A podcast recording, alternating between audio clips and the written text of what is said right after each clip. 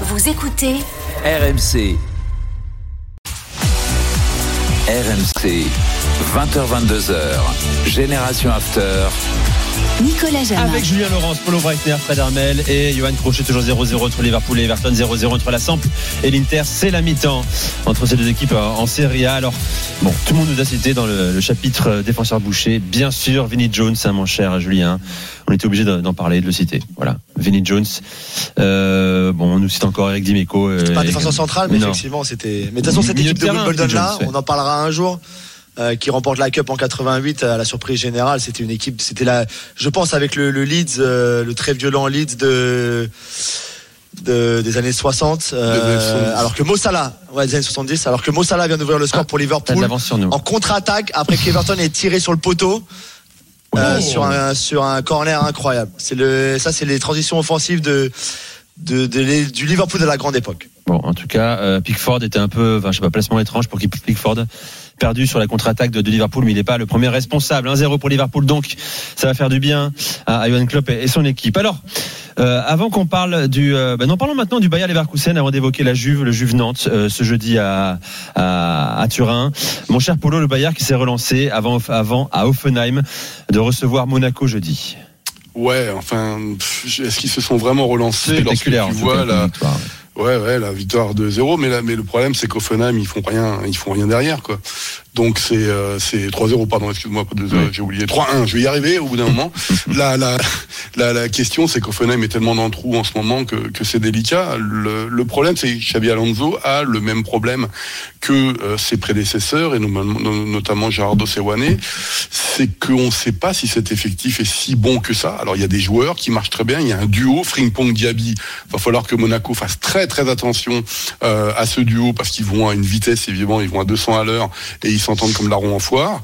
Euh, il y a évidemment le retour de Wirtz euh, au milieu de terrain euh, qui est une véritable plus-value technique, mais il y a des joueurs qui ne sont pas là et ils se sont écroulés et Xabi Alonso, il a encore une fois on était très heureux de le recevoir en Bundesliga parce qu'évidemment le nom on le connaît, etc. Le joueur fabuleux qu'il a été. Et puis Leverkusen c'est extraordinaire pour lui pour qu'il puisse mettre en place, pour qu'il puisse mettre en place ses idées. Sauf que les idées on les voit pas aussi parce que euh, comme son prédécesseur, il passe une fois en défense à 3, défense à 4, il n'arrive pas à trouver la bonne formule et là ils l'ont emporté évidemment, ça fait du bien avant euh, quelques jours avant la rencontre contre Monaco, mais autant euh, lors du tirage au sort, c'était du 50%, autant là vu la dynamique à Monaco en ce moment, je pense que Monaco est le favori sur sa double rencontre. Double rencontre. Euh, ce sera jeudi su- sur RMC, le débrief dans l'after dans la, dans la foulée. Johan, pas forcément une bonne nouvelle pour le FC Nantes, la Juve qui l'affronte jeudi en Ligue Europa, a remporté trois matchs consécutifs, le troisième ce, ce week-end, et surtout a enfin réussi à réunir son trio offensif. Ouais,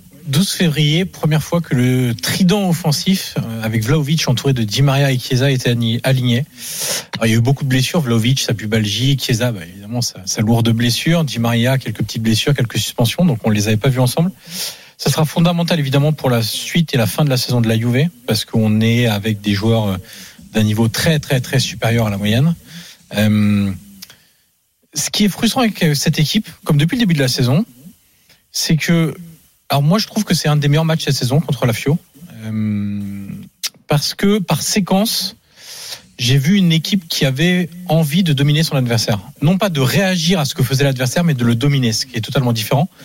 J'ai vu des séances, des séquences même de pressing haut, assez rares pour être souligné. Euh, j'ai vu des actions bien construites, j'ai vu de l'accompagnement des milieux de terrain, j'ai vu des 1 contre 1 provoqués sur le terrain, pas de manière désordonnée, mais de manière très structurée.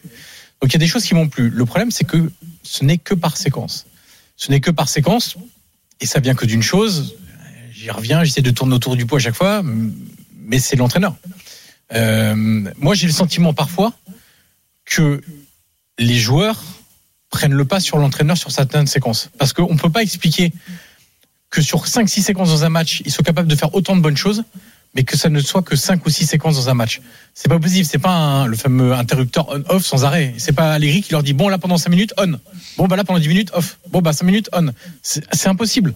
Donc soit c'est des joueurs qui, moi je pense que c'est ce qui doit arriver maintenant, vu la situation actuelle de, l'équipe, à condition que les 15 points, je le répète souvent, soient confirmés en appel, à condition que la sanction de 15 points soit confirmée en appel.